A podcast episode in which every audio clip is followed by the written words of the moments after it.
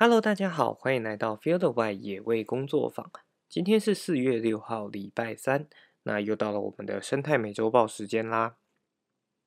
这个礼拜呢，在台湾也出现了很多的确诊案例，导致大家都有一点人心惶惶的。那在这边还是要提醒大家，一定要做好个人的清洁卫生，出门的时候就要记得戴上口罩。那有办法的话，就要勤洗手。那如果可以施打疫苗的话呢，就要尽快的去施打疫苗，以免自己成为了容易遭受感染的高风险族群。好，那再来就进到这个礼拜跟呃环境啊、跟生态有关的新闻。首先，第一则新闻呢，也跟肺炎有所关系。WHO 预测，武汉肺炎恐透过动物再传人，欲各国做好准备。武汉肺炎就是新冠肺炎或 COVID-19 病毒株不断的变异，让人猝不及防。世界卫生组织 WHO 警告各国，应该要把病毒再次变种的可能性视为潜在威胁。最坏的状况呢，就是从动物再传染回人类，导致人类的防疫体系再次崩溃。综合外媒的报道。WHO 在日前发布了一部一份报告书，那针对疫情的走向呢，做了三种的预测。最乐观的状况是，Omicron 变种它的威胁跟致命性持续的降低，人类也开始可以产生了自体免疫。但最糟糕的状况是，呃，新冠肺炎再次产生了有毒性且传播性更强的变种，让现今施打的疫苗失效，人类的免疫减弱。先前呢，就曾经在二十九种动物身上发现了新冠肺炎的病毒，让许多专家担心会有强大的高度变异病毒产生，那从动物再传染回人类。鱼类与野生动物学家艾萨克表示，病毒变种的几率呢将会在春天增加，因为这个时候熊会从冬眠中苏醒，那鹿跟狼会移动到不同的地区。动物间的迁徙呢，就会增加这些传播的机会。明尼苏达大学兽医与生物医学副教授阿里欧塔与团队日前在美国明尼苏达州的印第安保留区做研究。他表示说，如果病毒可以在野生动物体内存活，病毒就会一直存在，而且就会有再次传染给人类的可能。他呼吁说。我们不知道下次大流行的时间是什么时候，但无论结果是什么，世界都应该要做好充分的准备。好，这则新闻呢，我觉得除了就是在告诉大家病毒有可能呃在变种，当然它不是一个确定的事实啊，但是我们不能忽略这个可能性嘛。那除了病毒可能在变种之外，也有跟呃野生动物这个疾病有关的这个讯息存在。那这样子，动物有没有可能病毒变种？其实就仰赖更多的科学研究，所以持续的去观测，诶野生动物的疾病状况啊，甚至去检测它们是否会有带有新冠肺炎的病毒存在。其实对于人体，呃，就是人类社会的整体健健康来讲，也是一个很重大的事情。所以我觉得也算是一个蛮有趣的资讯，跟大家做分享的。好，那再来，我们到第二则新闻，其实也跟呃新冠肺炎有一点点关系呢。香港客制化指棺木友善环境的新选择。香港地区呢，在呃三月二十九号单日就新增了七千五百九十六例的新冠肺炎确诊案例，并且添加了一百五十一人染因为染疫而死亡。那总共五波疫情下来，共计。七千三百五十八人离世，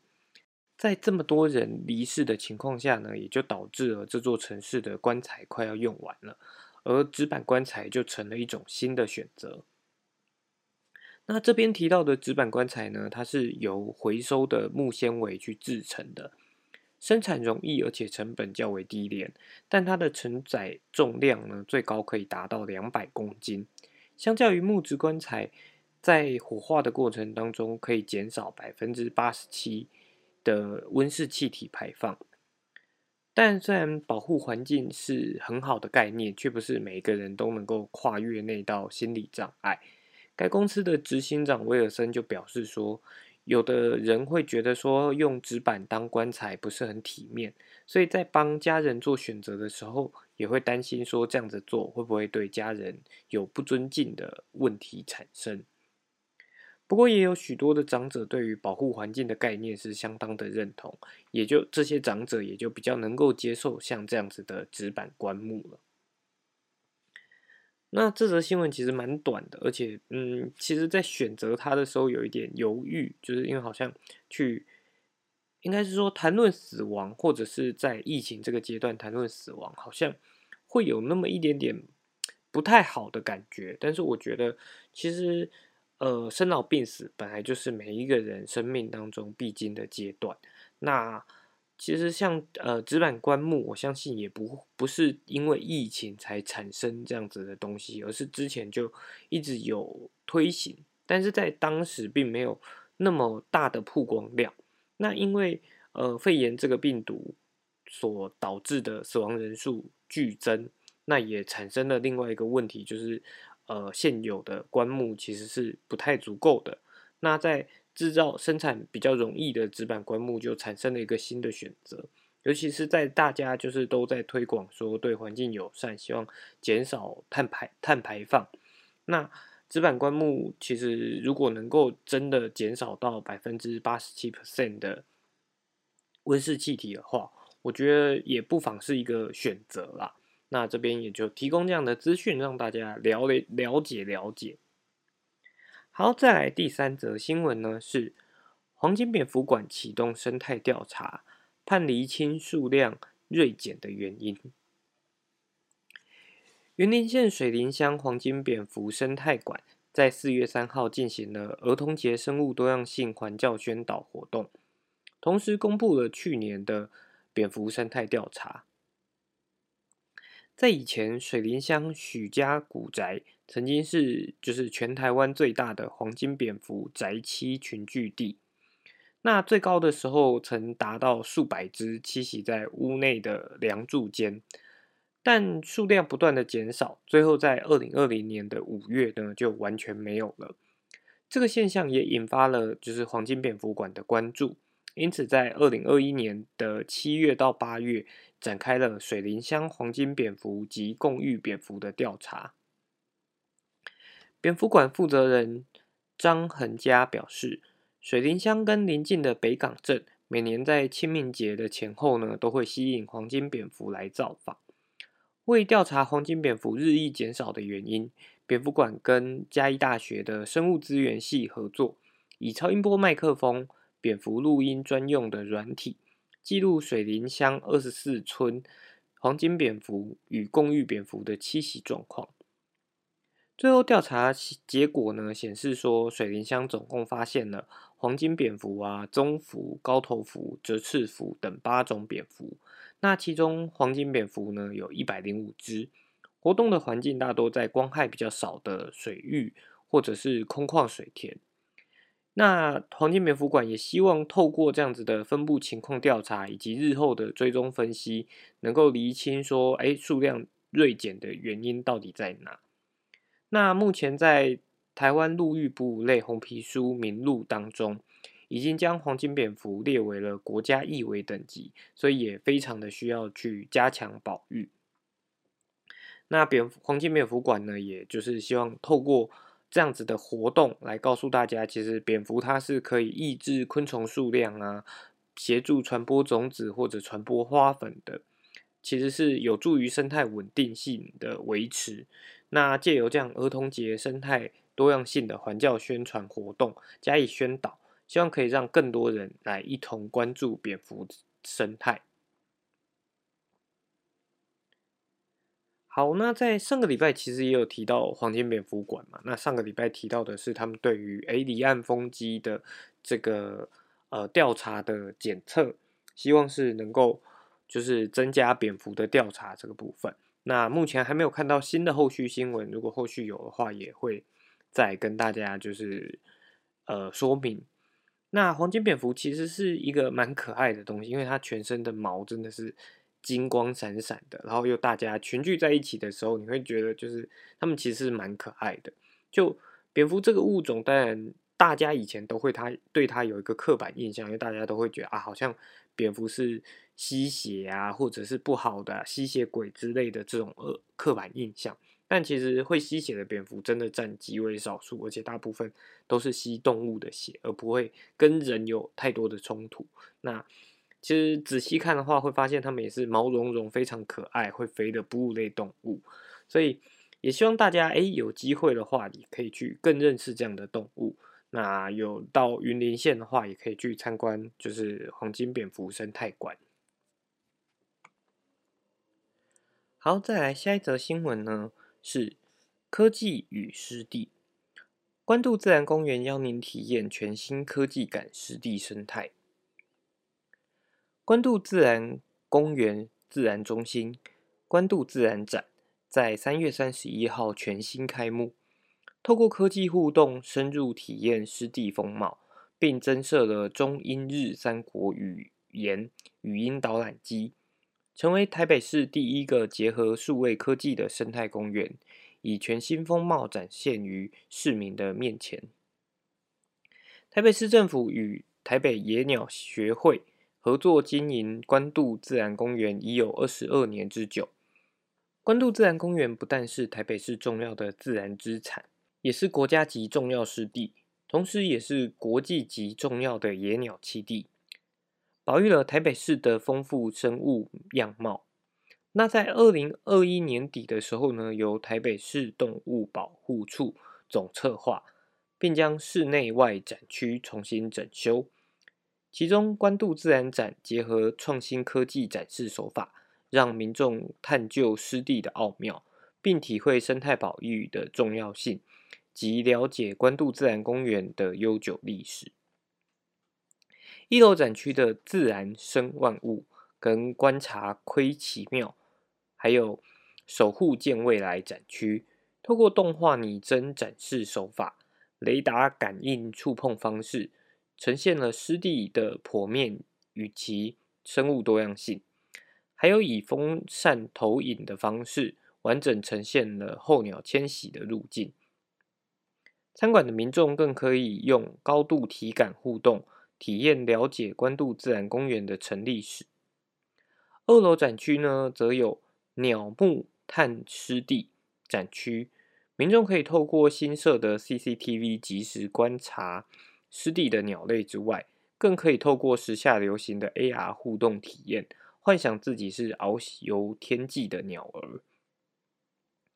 此次展区呢，以大量的图像高科技互动体验，全面双语化。透过音效与灯光，伴随着大自然的声音，让游客仿佛置身于湿地环境的氛围中，并将多元丰富的湿地生物收进尽收眼底，并将多元丰富的湿地生物尽收眼里，从中获得了湿地的知识，体验寓教于乐的内容。关渡自然展呢，即日起常设于公园自然中心。那喜欢热爱自然生态的市民呢，也可以号召身旁的亲朋好友一同共襄盛举。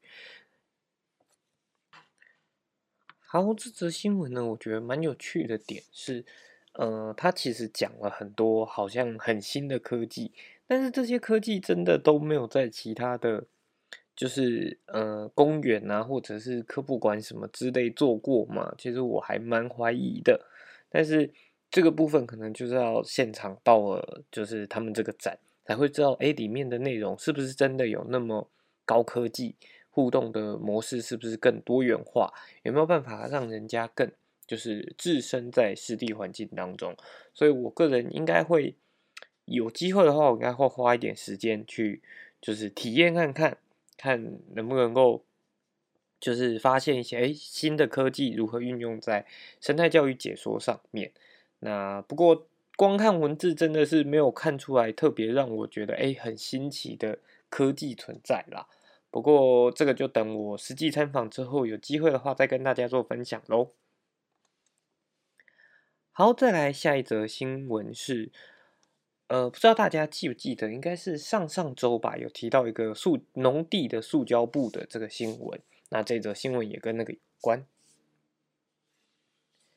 新型的超疏水细沙有望可以取代农地塑胶布，可自然分解，免烦恼回收。我们常常会在农地看到一片片深蓝色或黑色的塑胶布，主要是用来避免农地杂草蔓生及维持水土保持的。但之后也许会有更好的选择，可以利用蜡沙来打造更便宜且环保的农业环境。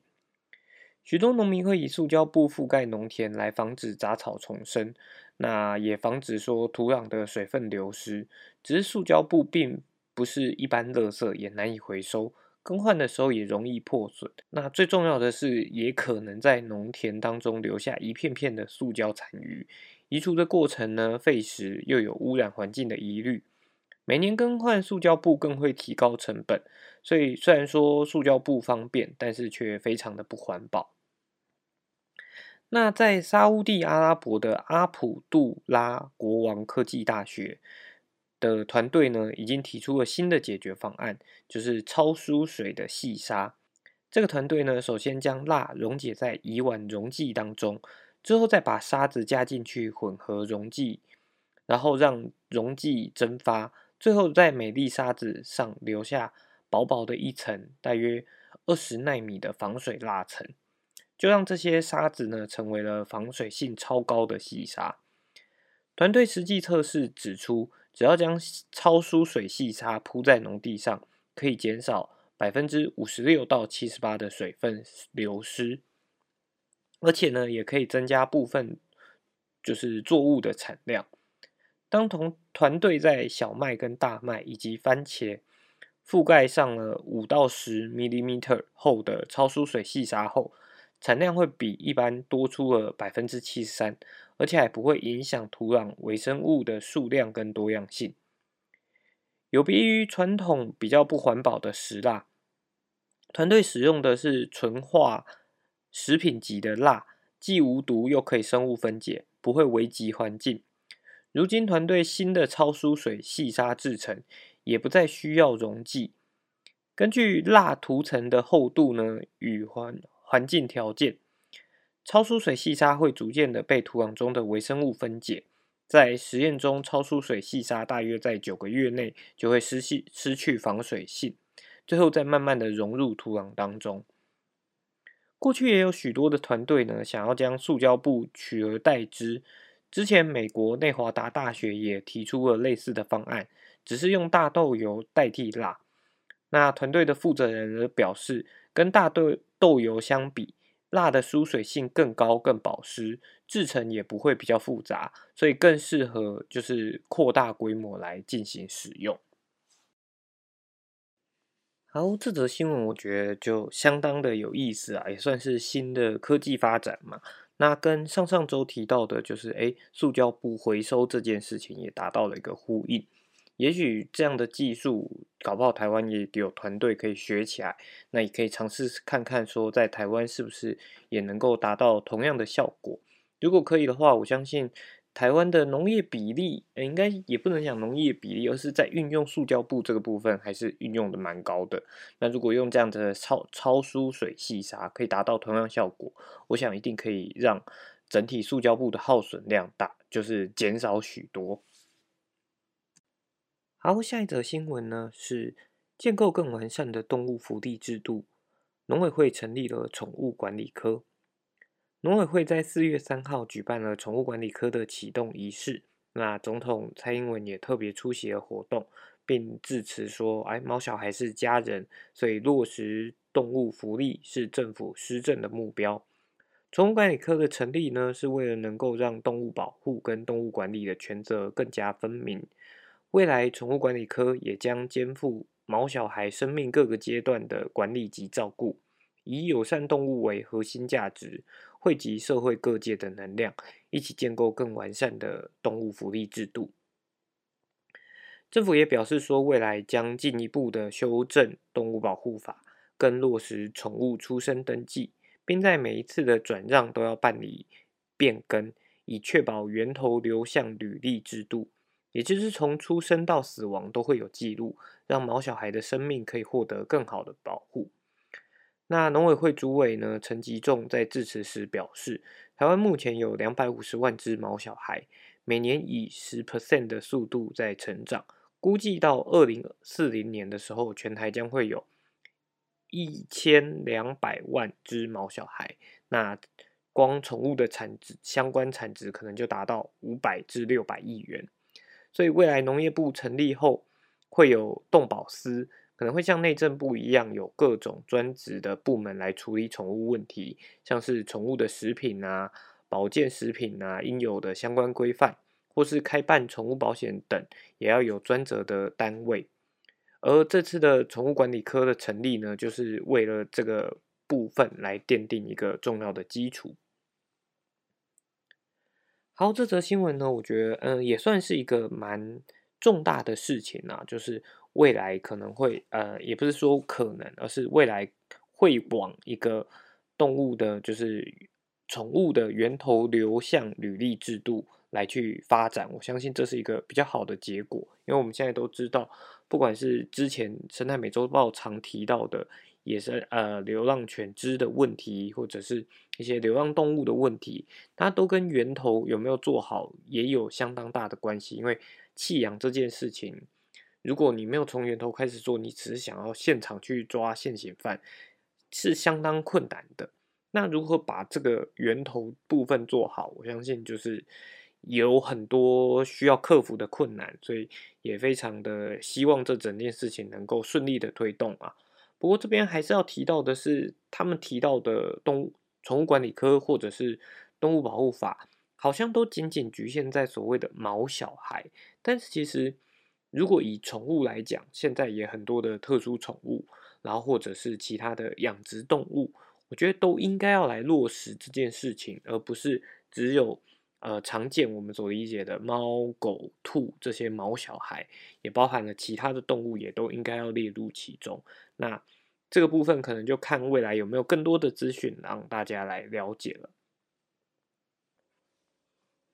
好，再来这个礼拜的最后一则新闻呢，是世界最大的野生动物路桥将在四月二十日二日动工，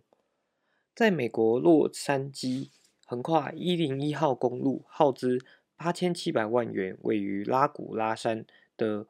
沃利斯安纳伯格野生动物通道呢。将在今年的四月二十二日地球日当天动工，那会在明年完工。根据 CBS 电视台报道，这个通道呢，主要目的是希望就是成为在拉古拉山自由峡谷野生动物能够穿越繁忙的一零一号公路，就是的八条车道上方的一个安全通道。那这个通道也将会是世界上最大的野生动物路桥。那这则新闻呢，其实哎，从如果有点进新闻链接，就可以看到它的设计其实跟啊之前常看到国外常有的动物路桥是蛮相近的，就是连接了高速公路两旁的呃林地啊或者绿地，然后去做了一个路桥，但它的路桥路面通常会比较宽。那在台湾，其实台湾的路杀研究算是非常的详细的，因为我们运用了公民科学，然后跟很多的。就是公民团体去合作，所以我们的路杀资料其实相当的丰富。那也有许多人提出了说，哎，台湾为什么不来做这样子的一个动物通道？那在几年前，我印象中在苗栗也有就是测试过，在国道一号吧上方有一些本来的便桥，就是是给居民可以通行的便桥，但是其实居民的使用量并没有那么的高，所以就拨出了一小块。地方，然后去让它变成比较绿化一点。那也确实有记录动物会经过，但效果并没有到非常的好。那另外在台湾遇到的另外一个问题就是，其实你还必须要设置一些装置来引导动物前往动物通道来穿越。那在这个部分呢，我相信台湾也一直都在努力的尝试进步啦。只是，当然像呃美国洛杉矶这边，他们是要盖世界最大的野生动物路桥，从图片中看起来确实是一个非常宽的路桥。那也可以让动物更不用，就是因为窄窄的桥，他们就会担心说，哎，到底是不是他们可以通行的环境？那你盖的越宽，对他们来讲就会越安心。不过在台湾，其实。呃寸土寸金呐，以及就是这样子的工程，其实它都还是会有一定的危险性，包含如果架设的不好，那会不会有呃就是土石从上方流下来，那对于道路的维护什么都还是有非常多的问题存在。不过我相信。就是我们也希望能够把路杀这个问题减少到最少，所以关于动物通道，不论是从天上过的，或者是地下通过的涵洞，都应该可以，就是未来都会可能会投注更多的心力来做研究，让动物也都可以平安的回家，好好的利用周边的环境。那这边同时也要就是在呃，就是让大家的，就是。告诉大家说，其实最好防止路杀的的状况，就是哎，你在动物常出现的热点呢，呃，要注意自己的车速，以免就是动物突然出现的时候无法紧急的反应，而导致了动物路杀。那其他的才利用就是动物通道这些辅助的工具来减少路杀的发生。好，那这个礼拜的生态美洲豹呢，就到这边。如果喜欢我们的节目的话呢，欢迎到我们的就是各大 podcast 平台追踪我们的 podcast。那如果就是有任何意见想要跟我们分享，或者有什么新闻或者想要跟我们讨论的，也欢迎到脸书的粉丝专业 Field Y 野味工作坊跟我们联系。那我们就下礼拜再见喽，拜拜。